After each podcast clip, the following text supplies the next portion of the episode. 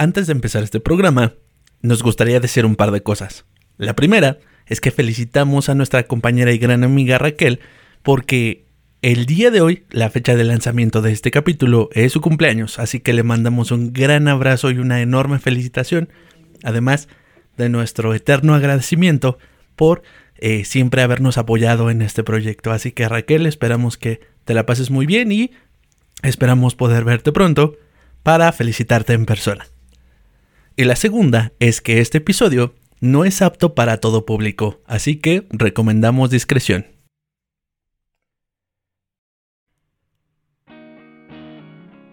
Ten cuidado con lo que deseas, podría volverse realidad.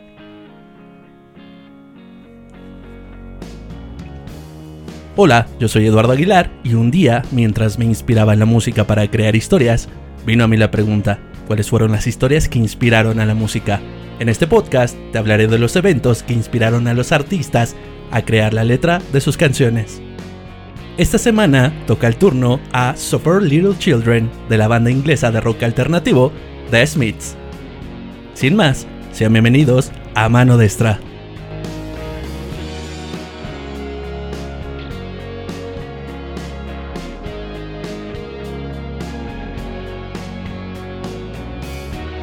Lanzada en el año 1984 en su álbum debut homónimo, The Smiths, el título de la canción proviene de uno de los versículos de la Biblia.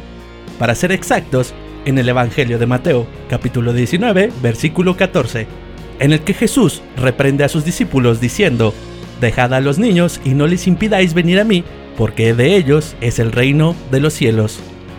El líder de la banda, Morrissey, se inspiró después de leer un libro titulado Beyond Belief, A Chronicle of Murder and Its Detection, ya que tuvo un gran impacto no solo porque él era inglés, sino porque en aquel entonces tendría unos años menos que los jóvenes que habían sido víctimas de los asesinos de los páramos.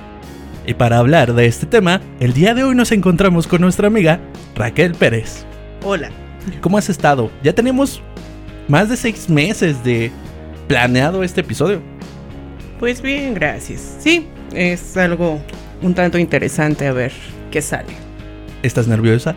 Un poquito. Sí, se te va a ir quitando, por eso te decía que para este tipo de cosas hay que tomarse unas cuantas cervezas. Bueno, al menos al principio, ¿qué crees que eh, para mí todavía sigue siendo cuestión de nervios? Es... Eh, después de casi siete capítulos todavía me sigue dando como cosita grabar algunas cosas, pero eh, se va quitando conforme vayamos platicando, ¿sale? Ok.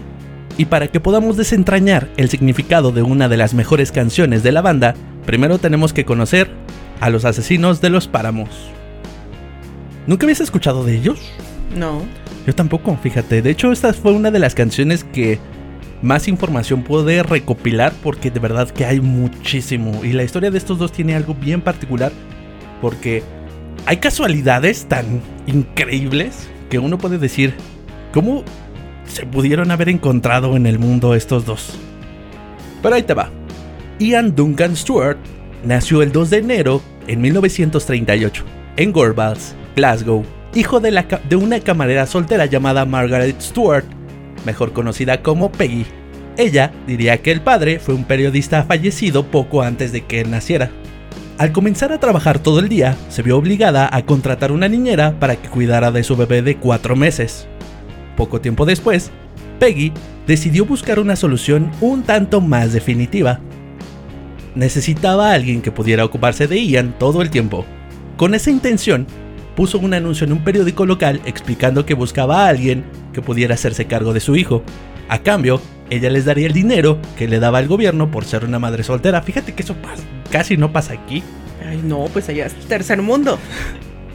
Mary y John Sloan, un matrimonio de cuatro hijos, respondieron al anuncio y decidieron adoptar a Ian. Y a partir de entonces, Ian Duncan Stewart pasó a ser conocido como Ian Sloan.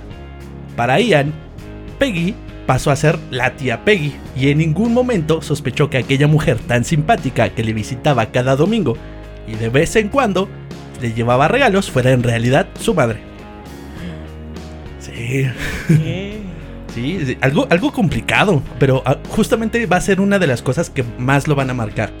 Desde pequeño, Ian se comportaba de una manera extraña. Tenía ataques de ira incontrolables que podían terminar incluso con cabezazos en la pared. El típico estoy enojado y le pego un puñetazo a la pared. Ok. Está buena la historia, a ver. No, y espérate, que se pone buenísima. Bueno, no, es que ya desde el momento en el que la mamá lo deja con la niñera, ya Ajá. empezamos con los traumas. Ya empezamos con los mexicanismos. No, o sea, finalmente sufre un abandono, Sí, de hecho. un de hecho. rechazo. Sí, sí, sí. Sin embargo, fíjate que eh, eh, hasta este momento él todavía no sabe que no son sus padres. Pero ya tiene indicios como de que algo no está bien. Entonces, Pues sí. de- va- vamos a ir viendo ciertas señales que, que da que dices, ah, este tipo no es para nada lo que creemos. Poco a poco, Peggy se fue desentendiendo de su hijo. A los 12 años, Ian prácticamente ya no veía nunca a su supuesta tía, quien, tras casarse con otro hombre, el irlandés Patrick Brady, un comerciante de frutas, se había ido a vivir a Manchester. La típica de, bueno, pues ya tengo vato, pues ahí se quedan. Ay, si eso ni pasa. Eso no Mujeres que prefieren al vato que al hijo, pues no, eso no se da. Casi no, casi no. No. Los vecinos de los Sloan no aceptaban al niño por su condición social, además de ser famoso en el barrio por no jugar bien al fucho. Este hecho lo convirtió aún más en un inadaptado social. Cuando por fin los Sloan le revelaron la verdad sobre su madre, a Ian le costó mucho aceptarlo. Le resultaba imposible pensar que Peggy no hubiera querido vivir con él. Al llegar a la adolescencia, Ian cambió radicalmente. En su colegio le recuerdan, entre otras cosas, como un chico guapo y un estudiante brillante. Incluso aprobó al examen de ingreso en la academia de Shawlands. Pero en la academia empezó a decaer en los estudios, empezó a beber y fumar, símbolo de un chico rebelde. Clásico. Fíjate que yo en la, secundaria nunca fumé, ¿eh? Varios de mis amigos estaban así como que, ah, ya fumo y todo. Faroleaban de que fumaban y la neta a mí no, no me llama. Hasta el momento creo que no. No. mm, Bueno, es que también, así como este chico, pues cerca ciertas circun- cir- circunstancias, perdón, este, como que son las que te orillan a tener esa clase de vicios. Como, mejor como de un escape. Ajá. O sea, mira, yo sí soy del club del fumador. Entonces, yo te puedo decir que a partir de una sobrecarga de estrés de la cual yo vivía, a veces el ser humano busca otras salidas y muchas veces es el cigarro, el alcohol, em, incluso la comida llegan a ser parte de, de esas salidas de los mecanismos de defensa que tiene uno ante cierta situación que te estresa. Sí, ¿no? y fíjate que no, no lo había pensado así, pero sí, tiene, tiene todo el sentido del mundo. La verdad, yo desconozco qué se sienta cuando fumas. No sé si tu estrés disminuye. Sí. Sí, oh, fíjate. Es como si llenaras algo que en ese momento o falta o liberaras. Ok, fíjate. Bueno, ya me están dando ganas de fumar. No, no fumes. Es malo. Además, por esa época comenzó a interesarse por la ideología nazi y sus símbolos, y pasó a ser conocido entre sus amigos como el alemán cuando jugaba a imitar la guerra con sus compañeros. Algunos indican que por aquel entonces ya mostraba sus tendencias sádicas, torturando a niñas más pequeñas que él y torturando brutalmente a los animales, cosa que él negaría más tarde. Eh, Pues era lógico. Siente el abandono de la mamá, las mujeres son malas y por algo se, se empieza a como que ensañar.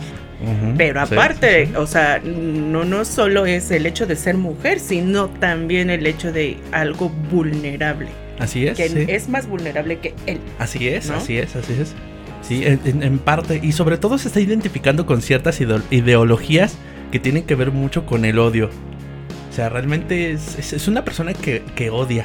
Pero vam- vamos a irnos un poquito más allá. Todo eso lo vamos a seguir viendo en, en unos momentos. En poco tiempo, Ian pasó de jugar a ser un inadaptado social a convertirse realmente en uno. Lo llegaron a detener tres veces por robo. Tras su tercer arresto, en 1954, con solo 17 años, decidió irse a vivir con su verdadera madre, a Manchester, todo con el fin de evitar ir a la cárcel. No mucho más tarde, Ian cambió su apellido por el, nuevo, por el del nuevo marido de su madre y pasó a ser conocido como Ian Brady. Su padrastro pronto le buscó un trabajo como portero en un mercado. Uno de los pasatiempos preferidos de Ian era pasear solo durante horas por los páramos de Saddleworth, cerca de Oldham, en el condado de Lancashire. Eh, si crees que Seguimos en el mismo país, ¿verdad? Sí, sí, sí. Si crees... Bueno, ya, ya están en, en, Manchester prácticamente. Se, se cambió, se fue a vivir con su mamá y ahí se quedó. En aquella pradera aprovechaba para torturar animales a los que en muchos casos no llegaba a rematar. Prefería dejarlos vivos, malheridos, para que agonizaran. En alguna ocasión llegó a atarlos y enterrarlos vivos. Pero estas no serían las únicas tumbas que acabaría acabando por la zona. Refugiándose en la lectura y la música, Ian leyó al Marqués de Sade. ¿Cómo no? sí, ya nada más le faltaba eso, de hecho. Así como obras que defendían la... Sí, sí, sí, sí. De hecho, no sé, creo que, bueno, en la información que venía solo hacían mucha referencia a, este libro y a varios más. ahí, te va. Así como obras que defendían la intromisión de los fuertes contra los débiles, defendiendo el ataque a ellos. También se interesó por libros sobre el sadomasoquismo, la dominación y otras parafilias. Este tipo lo que quiere es... Domina. Control, creo que les dicen. Bueno, demostrar la superioridad. Sí, en cierta parte sí. Sí, sí, sí. Ian Brady comenzó a trabajar en aquel entonces en una carnicería y algunos dicen que mientras cortaba la carne y los huesos de animales, adquirió más interés sobre la mutilación y descubrió que era un trabajo que le gustaba estar cubierto de sangre, era una experiencia que no le desagradaba en lo absoluto. Es que a este tipo le pasan todas las cosas que le podrían pasar a alguien normal y él las toma como buenas. O sea, dice, ah, pues está estuche de minoría. Justamente lo que yo quería decir hace rato. bueno, es que es estuche de monerías. en este caso yo creo que son minorías. Ok.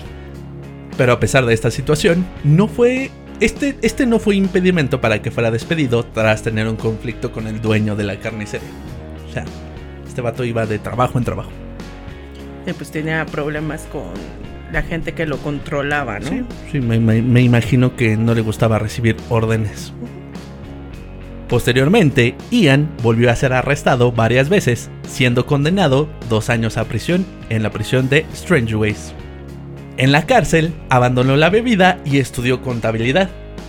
Pero no lo hizo con la intención de rehacer su vida, sino porque tenía la fantasía de poder transformarse en un peligroso criminal. Entre los meses de abril y octubre de 1958, trabajó en una cervecería llamada Boddingtons. A los 21 años empezó a trabajar como administrativo en Millworth, una empresa de distribución de productos químicos, y sería aquí donde dos años más tarde conocería a Myra Hindley. Prácticamente, y, te vas a dar cuenta cómo los mundos de dos personas pueden llegar a colisionar tanto que prácticamente es el reflejo tuyo, es, es muy complicado. Puede que te identifiques tantito aquí. Ah, caray. tantito. Dijimos que sin lágrimas, por No, nada más es un pedacito en el que está bonito. Bueno, no, no bonito, pero sí dije, ouch. ¿Qué tiene de bonito eso para que yo me identifique? No, es que ya vamos a pasar a, a Myra, que es su, novia. La ella, ok. Ajá, sí, Otra sí, psicópata. Otra. En realidad no, fíjate. Myra Hightley nació el 23 de julio de 1942 en un barrio obrero de Manchester. Su padre, Robert Hightley, era un ex soldado y su madre, una ama de casa llamada Nelly. Bob, como era como le decían al papá, era un tipo con fama de duro, que esperaba que su hija fuera tan dura como él cuando creciera.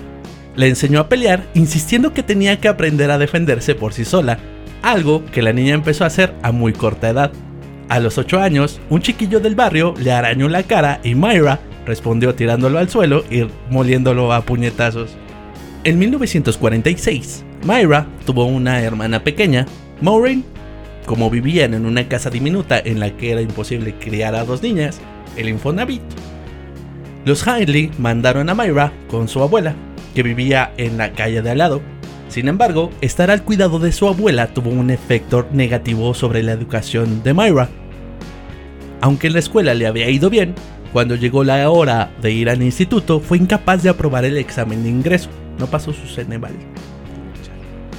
Según sus profesores, no se había esforzado lo suficiente. Quizás porque no estaba acostumbrada a hacerlo. Su abuela le permitía no ir a clase cuando no le apetecía y como cualquier otra niña, muchos días prefería quedarse en su cama. La neta. Sí, sí, sí. A mí me pasó pero en la secundaria. Yo nunca te conté, pero... O sí, sí te conté que no, no me gustaba ir a la secundaria. Ah, sí. No me gustaba. Hasta que llegaste a la prepa de fresitas. Sí, sí, sí. Sí, claro. En esa. Sí, fíjate que yo tampoco he sido como de faltar mucho, pero sí cuando digo, hoy no tengo ganas de levantarme, no voy. Y siempre era así como una regla de, mi mamá decía, prefiero que me digas, no quiero ir, a que te vayas y me veas la cara y te vayas por allá. Entonces, este, pero obviamente esos permisitos no me los daba siempre. No, a, mí prácticamente. Yo sí faltaba, pero. eh, no era como que mi mamá me diera permiso, o sea. Hacía que se nos hiciera tomabas. tarde. No, no, no, hacía que se nos hiciera tarde. me, me levantaba como a las. En aquel entonces tenía que levantarme como a las 5. Como a las cinco y media para bañarme y todo eso. Que creo que ni me bañaba. Guácala. Sí, sí, sí, sí. La verdad es que no me acuerdo. Pero eh, el chiste es que me tenía que levantar temprano para hacer mis cosas, ya sabes. Y eh, en cierto punto, eh, pues como no me gustaba ir a la preparatoria, luego a la preparatoria, a la secundaria. Una es- disculpita a los de la 81. Sí, sí, sí, no, así me encanta. Sí, todavía, sí. todavía sueño que voy. No. Este. em, hacía. O, o sea, me despertaba, pero no hacía la intención de levantarme como para que se fuera el tiempo. Y como, chin, ya son 10 para las 7. Ya, no ya, no llegamos. Recórchale, déjame sí. sigo. Sí. Entonces. No, bueno, pero bueno, aquí estamos hablando de mi mamá y tu mamá. En el caso de ella, era alguien que, eh, si bien sabemos las abuelas, consienten sí. y mal. Sí. Entonces, sí, obviamente no era la misma línea de autoridad que tenía la abuelita con ella, que prácticamente se la llevaron para que eh, viviera ahí, más no para que la criara. Sí, claro. Y es que esa es la, la labor de los papás. Aunque parezca que dejar a tu hijo con su abuelita sea una gran idea, creo que no, no se vale. Mm, bueno, que hay abuelos que hacen excelente trabajo en esa parte de educar a los Sí, nietos. claro. O sea, yo no, no, no hago ni demerito el trabajo de los abuelitos, pero pues prácticamente ellos ya acabaron Ajá, con sus hijos, así es. ¿no? Sí, Entonces, claro, por eso te Era digo, o sea, lógico que esta morra pues se va a decir, ay, mi abuelita me deja faltar. Sí, sí, sí, sí. Sí, Yo creo que mi abue también me dejaría faltar todavía. Ay, la mía no. No me hubiera dejado en paz descanse, Te, pero te no. vas a la escuela. Sí. Así pues, en vez de hacer la secundaria, Myra fue a una escuela de formación profesional. Ahí le fue bastante bien, desde un punto de vista académico. Solo tenía un problema. No era muy agraciada físicamente. Sus anchas caderas y su larga nariz la convertían a menudo en el objeto de burlas de sus compañeros. Fue en esa época cuando Myra comenzó a escribir. Fíjate, algo que al otro vato le gusta leer, a ella les gusta escribir. Entonces, eh, sin. Se juntaron la pobreza y el hambre. Entonces, sí. Sí, sí, sí. La lectura y la escritura eran el lugar seguro donde se refugiaba de las agresiones.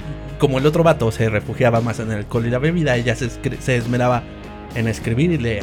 Quizás porque sabía lo doloroso que podría ser sentirse excluido o maltratado, Myra era incapaz de soportar el dolor ajeno o de emplear algún tipo de violencia contra nada ni nadie. O sea, ella era pasiva. Sí, sí, sí. es- era- es- Demasiado, por eso le hacían lo que le hacían. así es, sí. Pero raro, ¿no? Porque el papá, o sea, le dijo, da Sí, sí, sí, pero hubo varias cosas de- en, en su vida que le hicieron cambiar, ¿no? Yo creo que en cierto momento dijo, bueno, lo único que me queda pues, es ser buena onda, ¿no? No estoy bonita, pero soy buena onda. Entonces, Eh, eh. entonces, ajá. Al estar siempre dispuesta a ayudar a los demás, tenía fama de ser una buena amiga. Adoraba a los animales y a su mejor amigo, su perro. Ajá, sí. bien lindo. Siempre los perros este, toman protagonismo. en Sí, sí, sí, sí, sí, sí. Desafortunadamente en algunas ocasiones no No terminan está nada tan bien. chido, sí, Sí, sí. sí, sí. Al llegar a la adolescencia, Myra era considerada una chica muy madura para su edad. Le encantaban los niños y muchos padres le encargaban que cuidara de sus hijos cuando tenían que ausentarse de casa. De hecho, uno de sus mejores amigos era Michael Higgins, un chico muy tímido de 13 años al que cuidaba de vez en cuando. En cierto modo, él era el hermano pequeño que nunca había tenido. Hay que acordarnos que a pesar de que tenía a su hermana, no vivía con ella. Una tarde, a Michael le ocurrió algo terrible que marcaría un antes y un después en la vida de Myra. En junio de 1957, Michael le pidió a Myra que la acompañase a nadar con otros chicos del barrio, pero ella estaba muy cansada y le dijo que no podía. Esa tarde, Michael murió ahogado. Sí. La muerte del que había sido su mejor amigo humano afectó gravemente a Myra. No podía dejar de pensar que, de haber estado junto a Michael, quizás podría haberlo salvado, pues ella era una excelente nadadora. Sí. Sí, sí, sí. A raíz de esta tragedia, Myra decidió convertirse al catolicismo. claro que sí, madre. por supuesto. Claro, a escondernos Bueno. atrás de la religión. Sí, sí, sí. Destrozada, empezó a sacar malas notas y acabó dejando los estudios. Solo podía pensar en Michael. No paraba de llorar. Incluso iba de iglesia a iglesia por todo Manchester poniendo velas por su amigo fallecido. Le dedicaba poemas y escribía constantemente sobre él en su diario. Poco a poco, Myra volvió a ser quien era. Al fin y al cabo, pues no es como que este no puedes llegar a acostumbrarte o superarlo, ¿no? Yo creo que es también cuestión de de un poquito de tiempo. Pues es que sí es difícil, una pérdida. Claro. No es algo como que con lo que te puedas resignar, pero aprendes a Ah, vivir. sí, a sobrellevarlo. Ujú. O sea, y eso no quiere decir que, que nunca te vas a acordar, pero eh, pues sí, es algo con lo que conforme pasa el tiempo vas aprendiendo a discernir un poquito más el hecho de que la persona no está y pues bueno, te, te quedas o tratas de quedarte con lo mejor, ¿no? Sí, sí, sí, sí, claro. En 1959 consiguió un trabajo como empleada en una agencia de ingeniería eléctrica y se convirtió de nuevo en la chica amable. En O ese sea, mismo ya no era tan amable. Eh, Acuérdate que en cierto punto como que se alejó un poquito de lo que ella era, porque pues Bueno, sí, es que el empezó a hacer, sí, claro, sí, claro, por supuesto. Entonces, en cierto modo, yo me imagino que se aisló y Pasa. pues, sí, sí, sí. Pasa. Entonces, ya después de haberlo superado, de- después de haber pasado un tiempo, pues pudo conseguir estar en otro ambiente y pudo desenvolverse como antes lo hacía. Pero fíjate que no siempre es al 100, ¿eh? No, por supuesto que no. No, eso de que vuelvas a ser del mismo después de una pérdida significativa no es cierto. no. La verdad es que yo no podría opinar a- al respecto, o sea, más o menos tal vez, pero no, no como tal. Bueno, en mi experiencia yo sí te puedo decir que no. No vuelves a hacer. No. No. Sí, imagino, me imagino. Me imagino. De hecho, a raíz de. Por eso te dije que en e- este evento de que se muriera, de que falleciera, siempre marcó un antes y un después. En, su vida es una parte. Ese mismo año tuvo su primer novio, un chico llamado Ronnie Sinclair, pero su relación no prosperó y rompieron al poco tiempo. Al parecer, ella pensaba que Sinclair era un inmaduro que no podía ser capaz de proporcionarle la vida que deseaba, la vida que deseaba tener. Por un lado, Myra quería al típico marido y dos hijos a los que aspiraban las chicas de su alrededor, pero había una parte de ella que no quería eso. Myra quería mucho más en la vida. Quería a un hombre único, especial, y vaya que lo iba a conseguir. En un principio, Myra no le causó ninguna impresión a Brady. Recuerda que eh, ambos llegaron a trabajar en, en el mismo lado. O sea, llegó primero Brady y después de dos años llega ella. Para Brady, le resultaba bastante indiferente, pero para ella fue amor a primera vista. La mayor parte de las cosas que anotaba ella en su diario tenían que ver con él. Escribía cosas como, hoy Ian me ha mirado, hoy Ian ha hablado conmigo, y esas cosas, ¿no? Típicas de, ay, hoy, hoy, hoy este... Era su crush. Sí, hoy me pasó el toner, ¿no? Así.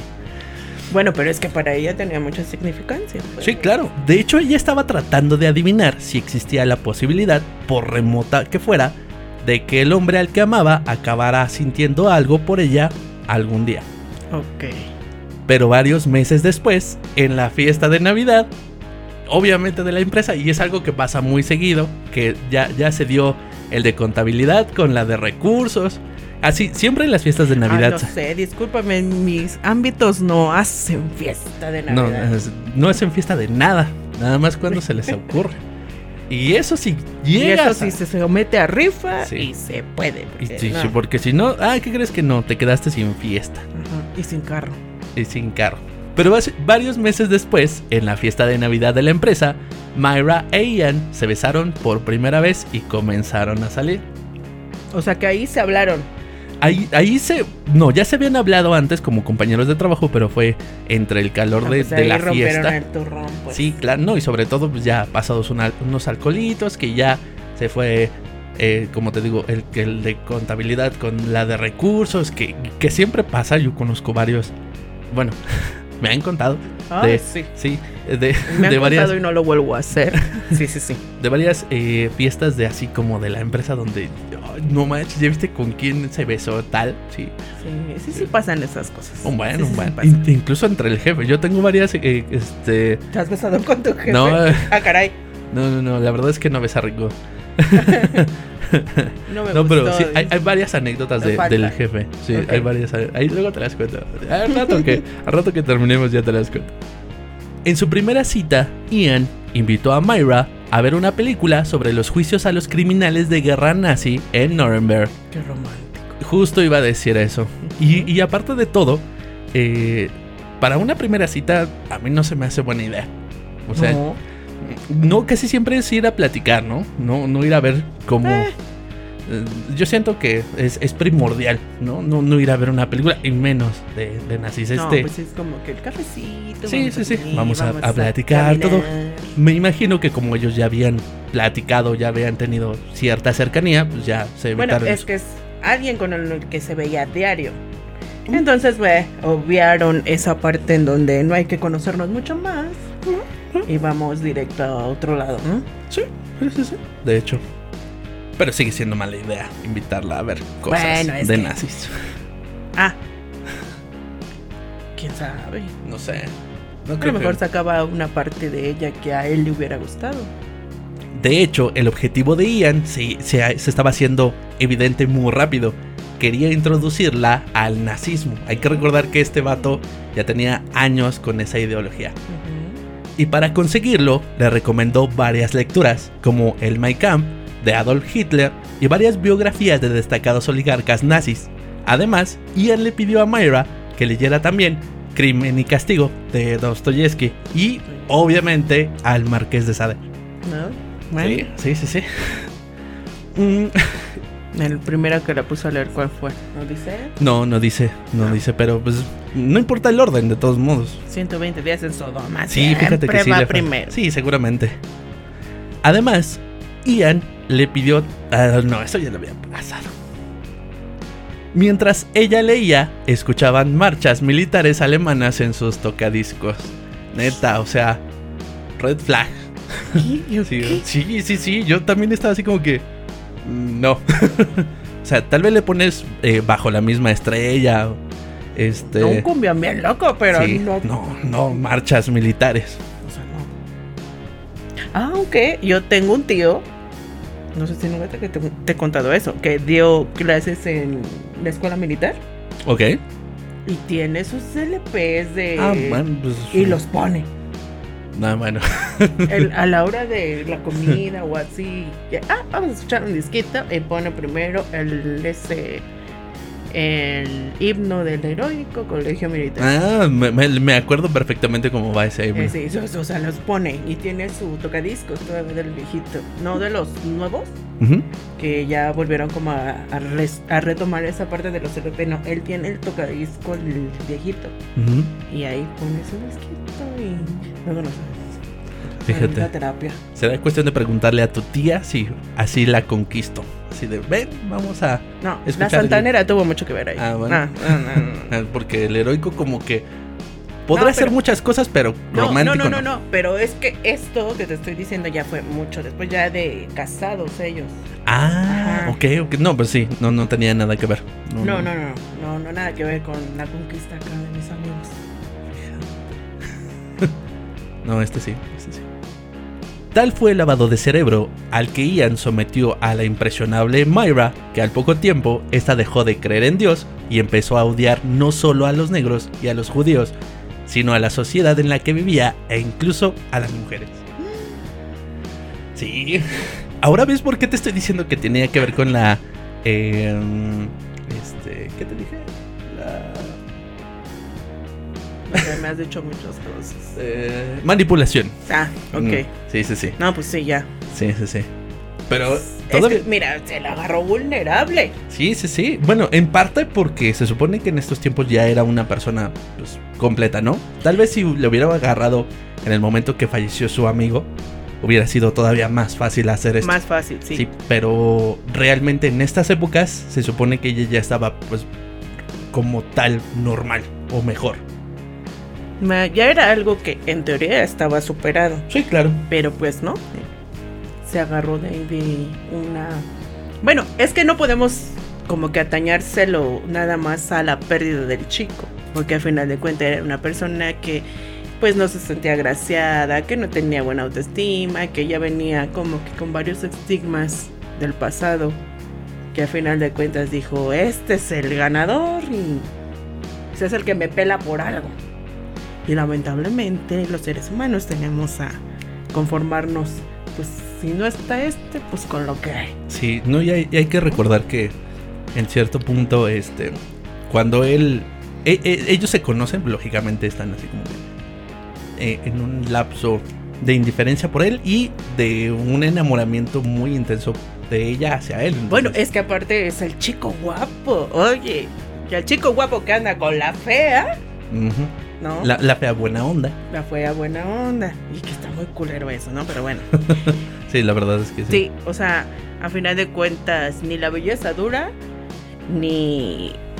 Ni. O sea, cualquier persona puede venir a decir.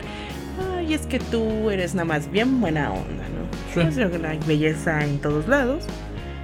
Pero. Pues yo creo que, se fue con la pantalla, ¿no? De. Ay, el tipo guapo me hizo caso. Ay, es que mi crush me, me escribió. Sí, sí, tiene mucho que ver. La transformación de Myra no fue solo psicológica, pues la afectó a todos los niveles. Bien podría decirse que se convirtió literalmente en otra persona, la fantasía de Ian Brady sobre cómo debía ser su mujer ideal. Se tiñó el cabello de rubio y empezó a vestirse como muchas mujeres alemanas durante el nazismo, siempre con las botas negras de tacón alto que tanto le excitaban a Ian.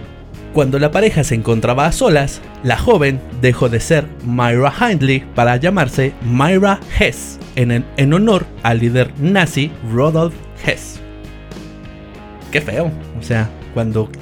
Es que la despersonalizó totalmente. Olvídate de eso, o sea, qué feo apodo de novios tienes. O sea, le, le pones... eh, Bueno, pues no eran ridículas de. "Ah, mi amor, no". Bueno, Nah. eh, yo sí he puesto apodos. Bueno, yo no he puesto apodos Te como tal y me gusta. También. sí, o sea, claro. sí, ambos. Es que cuando llegas a tener una pareja, llegan a, a generar cierto lenguaje, ¿sale? Ajá, hay palabras sí. que solamente tú y esa persona pues conocen. Ajá. Entonces ya cuando hay confianza sí empiezas a, a, a tratarlo o a llamarla de diferentes nombres. Pero la verdad es que sí se me vienen a la cabeza varios apodos. Muy ridículos. No, claro. demasiado. Ah, En mi defensa estaba muy chavo para, para Sí, estos. claro. Te lo juro. No los quiero decir porque la No, no, no los digas. Voy a perder. Pero saludos a ellas. Sí, a saludos. Saludos a. A ellas. A, a mi gatita.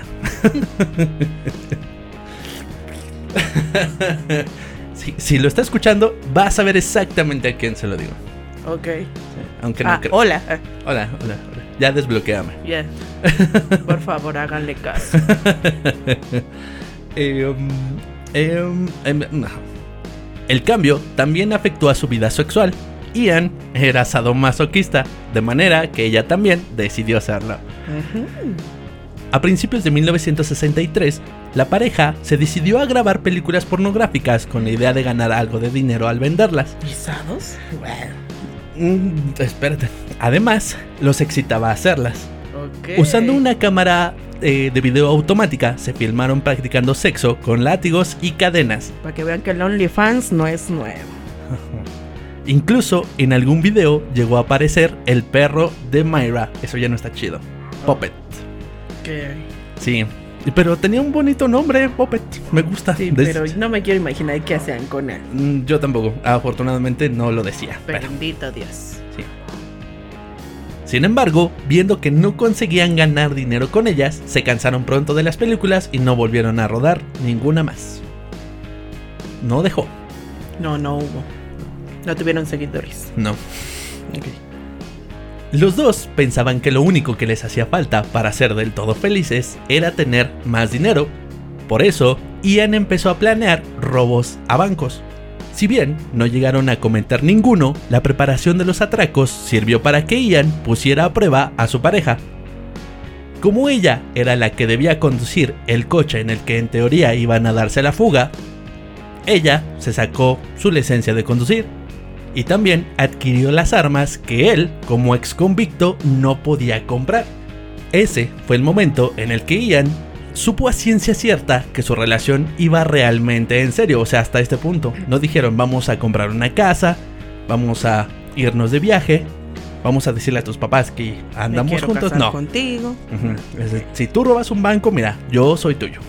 Al poco tiempo, ambos se fueron a vivir juntos a la casa de la abuela de Myra, en las afueras de Manchester. Para sus vecinos, Ian era un joven excepcional y un ejemplo para los chicos del barrio, sobre todo porque nada más de trasladarse había arreglado el jardín y había remodelado la casa. Típico eh, asesino carismático.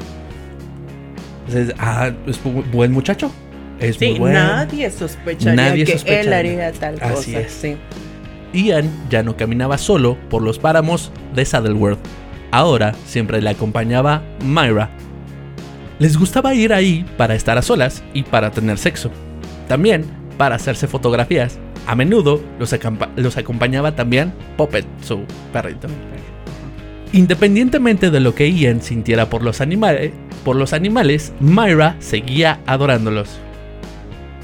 Desde hacía tiempo, Brady estaba obsesionado con el largometraje Impulso Criminal, en ella se, se cuenta la historia verdadera de Leopold y Loeb, dos jóvenes de clase alta que en 1924 planificaron meticulosamente el asesinato de un niño de 14 años. Querían cometer el crimen perfecto, sentir la excitación de la muerte. No era raro que Myra y él se pasaran horas hablando de la película otra vez. O sea, si está chido, si está chida la de Avengers, pero ya superada. Ian creía que el abuso sexual y el asesinato debían ser la fuente de placer más grande que podría encontrarse. No, no había nada más intenso que eso. Muy pronto, la pareja empezó a plantearse seriamente convertir en realidad lo que hasta el momento habían sido solo fantasías morbosas. Ok. Sí. pues qué mala onda. Sin embargo, para, para poder descubrir lo que estos dos atroces y manipulables personajes hicieron, vamos a tener que esperarnos hasta el siguiente capítulo, donde seremos testigos del saldo que dejó la historia de amor de estos dos. Su captura, sentencia y las polémicas en las que estuvo envuelta la banda al crear una de las canciones más perturbadoras de la historia.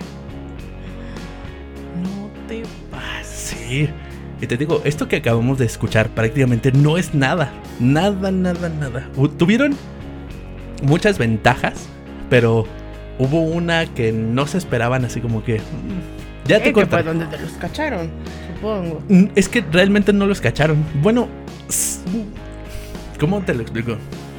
Ya, ya lo vamos a ver en el siguiente capítulo. Tú no te preocupes, no comas ansias. Este. mm, Pues vamos a dejar esto por aquí.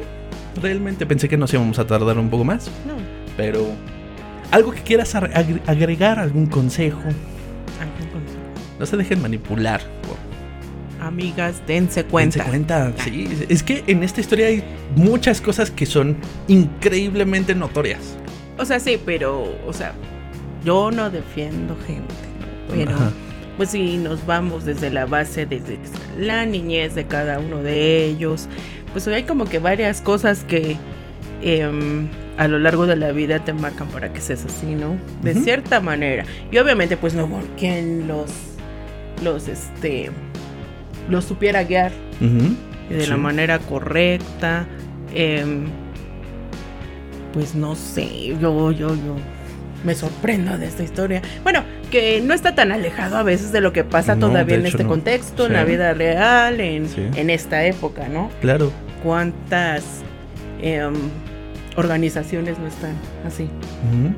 Y no nos vamos tan lejos también. Eh, es bien sabido que cuando tienes una pareja, adquieres ciertos hábitos de ella. Incluso Ajá. te cambia el tono de voz, las palabras que, ha- las palabras que dices, este, tus horarios. Tus No, pues ya lo hablabas hace rato, Sí, ¿no? claro. Hay cosas en las que eh, solamente tú y esa persona se entienden y Pero yo creo que aquí entra un poquito el, el sentido común, ¿no? O sea, si estás dejando de ser en gran parte tú mismo, como que...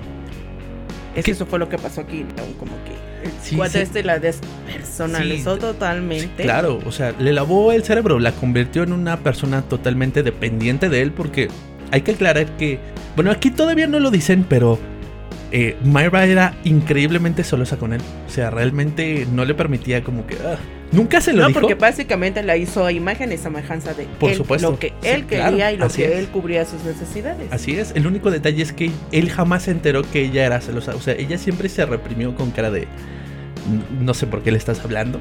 Incluso dentro de su propia familia, que también pasa, ¿no? Así como que... Ah, sí. ¿Por qué agregaste a mi prima a Facebook? Ajá. Entonces... eh, Ay, sí, luego está entre familiares. Sí, eso es horrible. Pero, siendo franco, yo creo que en, en algún momento todos eh, hemos sido víctimas y hemos sido Victimarios. los victimarios. Así es. Eh, hay cosas que no deberíamos permitirle a, a las demás personas realizar o hacia nosotros, pero a veces hasta las justificas, ¿no? Así como que, no, pues es que Lo hace porque me quiere. lo hace porque me quiere o... Me lo mm, dice porque quiere que esté bien. Sí, sí, sí. Entonces, no, no es, no es así del todo. Habrá veces en las que pues un cambio sea necesario, pero eh, no creo que llegar a estos puntos tenga que ser tan... Pues es que también ahí está la onda de cómo te sientes tú, cómo te percibes tú y los límites que puedes llegar a poner a la a otra la- persona. No por mucho que te ame y seas mi pareja, te voy a permitir ciertas cosas solo por complacerte. Así es, sí, sí, sí. Pero pues muchas veces, eh, o al menos hablando en mi caso en particular, claro, no hablo por el de todos. No, sí, todos aquí hablamos, perdón, en abajo nuestra experiencia. Sí, ¿no? claro, sí, sí, sí. Este, yo siento que, pues sí, también tiene que ver mucho con, con nuestra autoestima, el cómo nos sentimos Sí. y el cómo nos hace sentir también la otra persona. Porque si nosotros nos sentimos poquito y la otra persona nos hace sentir mucho, cuando hacemos algo por ella, por ejemplo, lógicamente que vamos a alimentar eh, constantemente ese sentimiento repitiendo la acción, ¿no? Exacto. este mira me puse la camisa que te gusta o, o mira ya robé dos bancos o este cosas así no Voy a sacar un tomógrafo.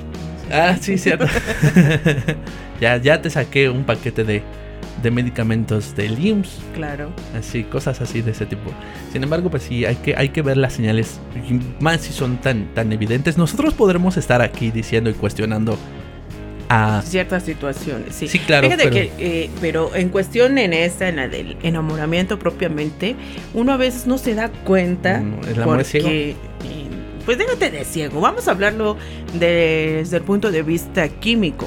¿no? Ajá. La serotonina, todas Ajá, las, sí, sí, las, sí.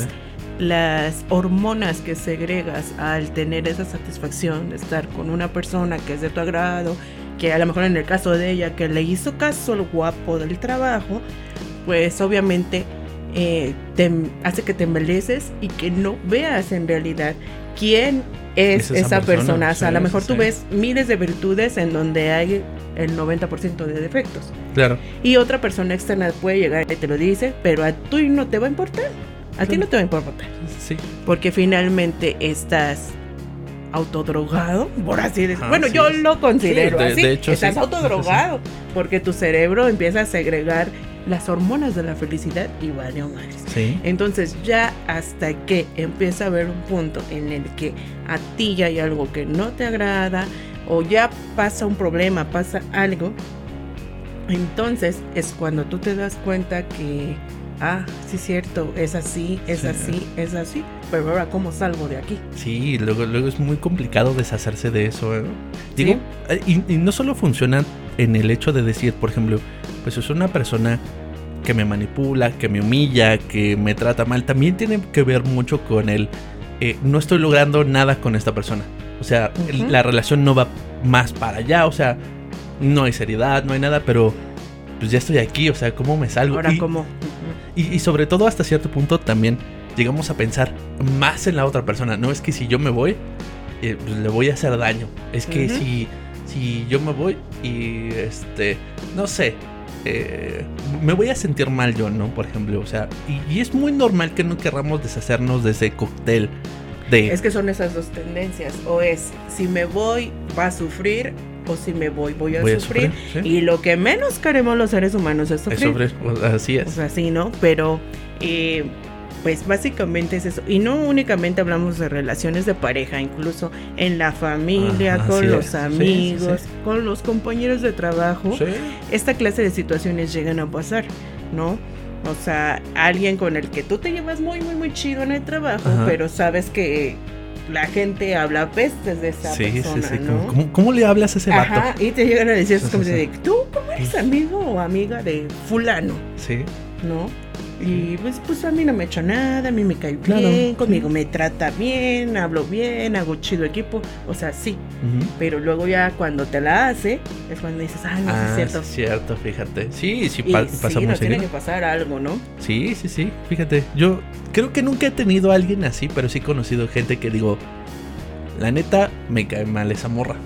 No, esa es bien buena onda y no sé qué. O sea, tú cae- crees en el me cae mal a primera vista. Sí, claro. Es que, fíjate, te voy a contar una historia así súper rápida. En, en alguna ocasión, este, yo fui a recoger a, a una de, de mis parejas a, a donde solía recogerla del trabajo.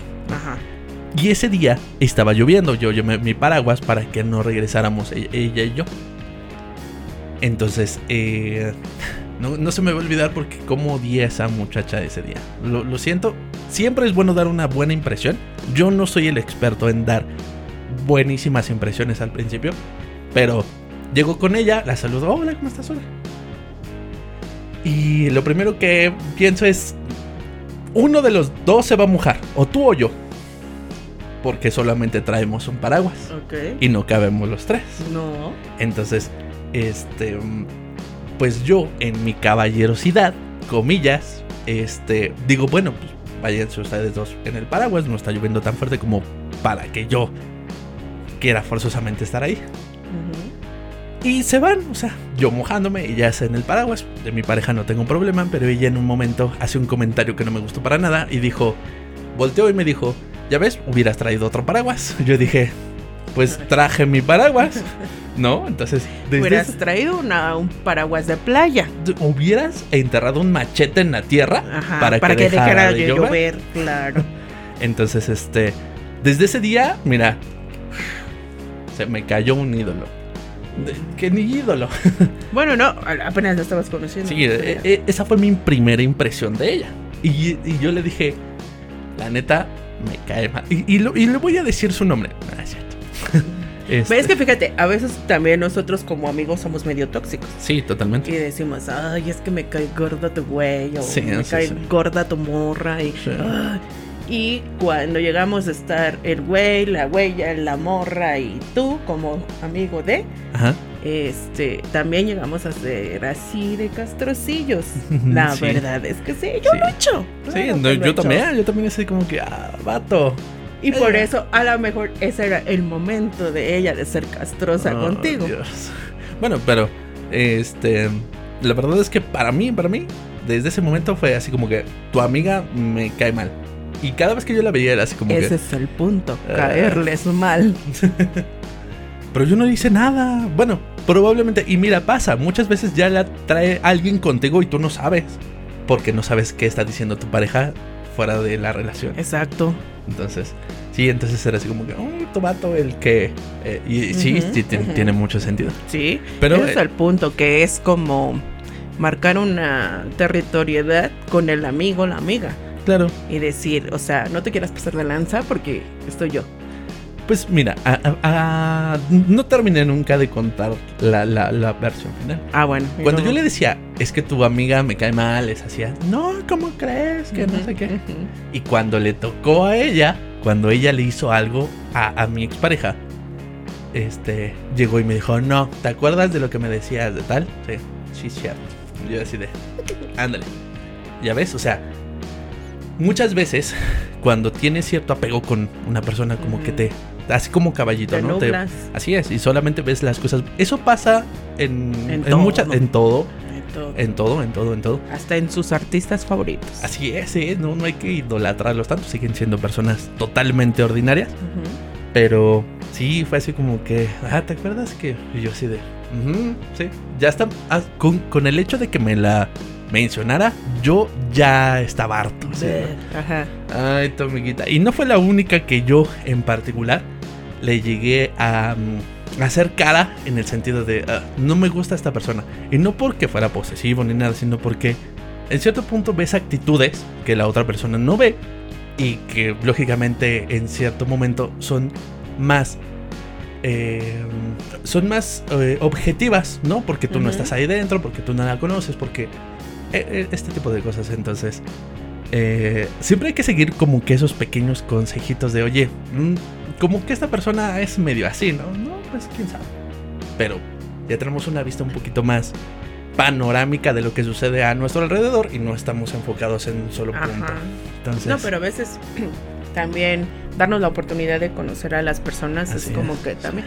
Porque, no, bueno, yo, es- también ahí va otra historia, ¿no? Porque, por ejemplo, este, que, mm, en mi trabajo, la mayoría de, la las de las personas que llegan a convivir conmigo así de primera instancia dicen, "Ugh, se remamona, Ajá, sí. o es muy enojona, es muy exigente, es muy... Sí, sí, y ya cuando ven que mi tercer apellido es Doña Desmadrosa, pues ya eh, bueno, dicen, ah, no, no estaba Ah, tan mal. chida, o sea.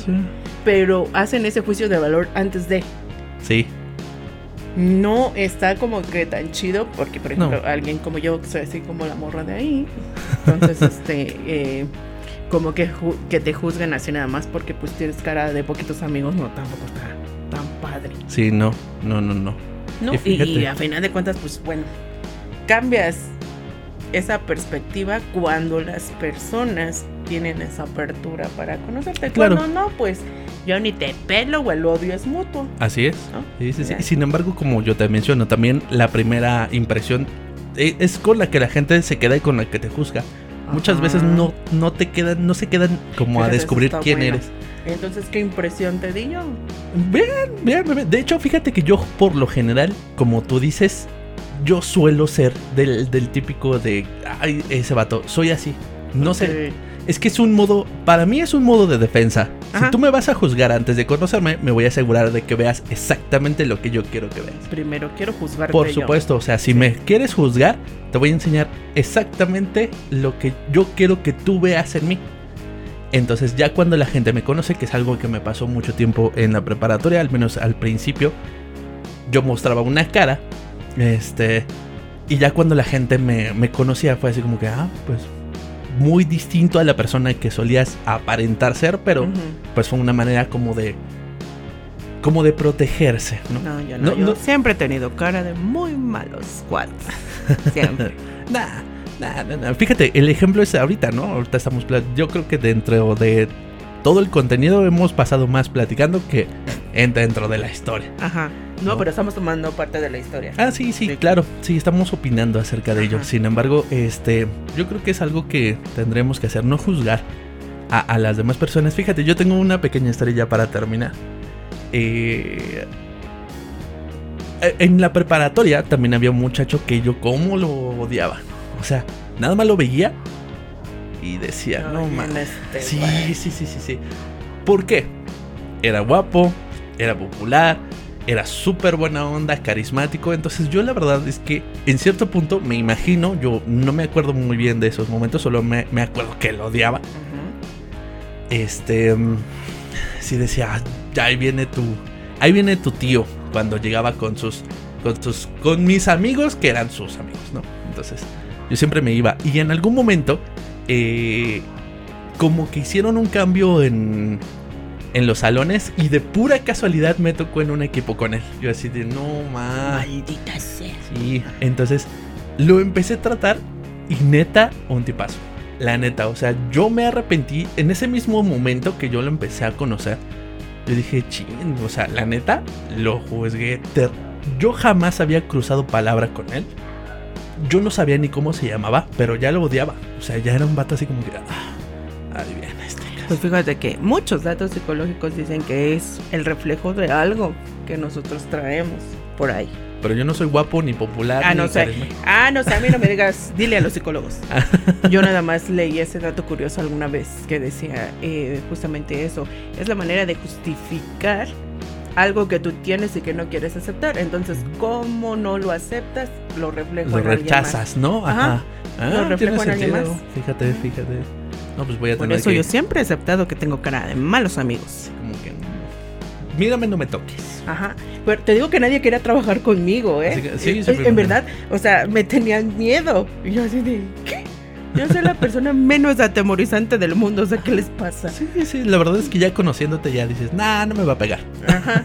O sea, sí tiene sus puñitos, pero no me pega. Así, o, o como, son como los puñitos de esos de, de manita de gato, así. Oye, es que están muy lindos, es o que sea, sí me dice así. así, de esos Dice apelpaditos. que yo no tengo manos, que bueno, que mis manos son de bebé, que tengo manos de bebé. Bueno, pero- tengo. Han de pegar como las manos de boxeador. Claro, le deberían de preguntar al compañero ese que le pegué alguna vez. Al compañero que le pegaste. Ah, por eso hu- hubieras metido esa anécdota en la parte de donde le pega. ¿Pero por qué le pegaste? Pues porque me insultó. ¿Y le pegaste chido? La verdad es que sí. Sí. Sí, le rompí su naricita. ¿Y no te arrepentiste? ¿No dijiste, che? Claro que no. bueno, ya. Ya, lo que hagan, hecho, hecho está. Ni modo. Bueno, pues sí. Se, se lo ganó. Bueno, es que también este, yo no era como ella, ¿no? A mí sí. Yo sí tomé mucho esa parte de defiéndete. De no, ajá, sí, sí, sí, Defiéndete. tiene mucho sentido. defiéndete porque la banda es culera y no. Defiéndete. Sí, la verdad Porque es que. si tú no te sabes defender, nadie te va a defender. Y terminas con alguien así, ¿no? O sea, al, al verte vulnerable o al verte. Pero también terminan solos. Entonces, aguas. Eh, Sí, hay que tener un punto medio entre las dos, ¿no? Entre Ajá. ser en el, en el, este, no quiero ser víctima, Pero victimario, tampoco- pero, este, necesito hacer algo entre los dos. Ajá, exacto. sí, no sí, sí. manipulable, yo diría que no, No, te o sea, mira, a final de cuentas, en este mundo vas a tener e- ese juicio de decir, em, ya no es la persona tan noble que era, y para esas personas que ya no eres tan noble, entonces eres un cabrón. Ah, sí, sí, sí, el No. clásico, el clásico No. de o es buena onda o es un ojete. Ajá. O sea, O sea, no no, hay hay un punto medios. medio. Ajá. No hay un punto medio. Entonces, ustedes sean felices y ya. Pues sí, sí, hagan, hagan lo que les haga felices, pero eh, Sin paguen las nadie. consecuencias, ¿no? Y también pagan las consecuencias, ¿no? Porque si ya te equivocaste y pues ya terminaste mal, por así decirlo, pues ni modo, no, Sí. no tomaste decisiones, ¿no? Ser conscientes de que tus actos tienen consecuencias. Totalmente. A mediano, a corto o a largo plazo, pero las hay. Totalmente, sí. Bueno, en mi caso de pues nada más le pusieron algo en la naricita y ya. Nada más le hicieron una rinoplastia y Ajá. Me tuvieron que reconstruir el este el ojo, pero no, no hubo más allá. Nada, no sé. Le tuvieron que No. volver a insertar su globo ocular en su cuenca. No, no, pero fíjate que fue algo como increíble para las personas, para los maestros principalmente, Pues, sí. porque pues yo era una persona así como que... Es "Eh, que- X", o sea, sí, sí, sí, pero hay que tener mucho cuidado con ellos. Y con las chaparritas. Bueno, ah, sí, yo estoy enana. este, pero sí, así. Fíjate. Y dijeron, ¿en serio tú le pegaste? ¿Tú lo hiciste? Sí, No. Sí. Bueno, pues es que llegaste a un límite. ¿no? Desataron Llegué- a la bestia. Sí. Sí, todo tiene un límite y pues bueno, hay que este Bueno, a lo mejor no era la, lo más adecuado que no, pude no, haber Por hecho. supuesto, pero Pero pues ahí fue ya es, esa parte no racional la que Sí, ya claro. no pudo. sí, Le no, ganó mi es que parte sí, no racional. Llega un punto en el que estás tan estresado, tan, Ajá. tan mal que ya no, ya no tienes razón, ya no entiendes razones y pues vámonos a los moquetazos. Sí, ya, o sea, no hay mayor defensa que esa, ¿no? Sí, sí, sí, Pero sí. bueno, La mejor defensa es el ataque. Ajá. Pero bueno, solamente así aprende mucha gente. Sí, ya después nos hicimos amigos. Ah, bueno, afortunadamente. Ah, Oh, nos sí. amigos. Si no puedes con el enemigo, únete. Y que se me une. Bueno, ¿algo más que quieras agregar? Eh, ¿Algún saludo? Que No. te sigan en alguna red social. No.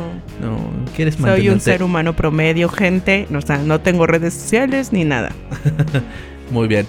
Em, pues hasta aquí vamos a dejar el capítulo de hoy. Y cuéntenme qué otra historia les gustaría escuchar aquí. Em, agradecemos mucho la participación de nuestra amiga Raquel eh, por darse el tiempo de venir aquí un rato con nosotros. La vamos a tener, esperemos, si todavía está de vacaciones, tenerla el siguiente episodio. Y eh, ¿es eso o se va a quedar con las ganas de descubrir? Al menos de que investigue, por supuesto. No se me había olvidado, no se me había ocurrido eso. que investigara por su cuenta y supiera exactamente qué es lo que va a pasar al final. Que eso es trampa. Si va a venir la siguiente semana, eso es trampa. Este, para ver cómo concluye la hermosa historia de este par de Romeo y Julieta. ¿Sale? Eh, ¿Algún mensaje final? ¿Algo que quieras agregar? No, no, nada. Bueno, pues muchísimas gracias por haberme escuchado. Yo soy Eduardo Aguilar y los martes de cada semana, si me acuerdo porque a veces no lo subo, estaremos aquí con un nuevo episodio. Recuerden que pueden seguirnos en nuestras redes sociales. El link los dejaré en la cajita de la información. También recuerden que pueden escuchar esta y las demás historias de los capítulos anteriores en nuestra playlist oficial. Agradecemos sus comentarios y suscripciones en YouTube, que nos sigan en Spotify, Amazon Music, Google Podcast o en cualquier plataforma donde me escuchen. Por hoy ha sido todo. Hasta la próxima.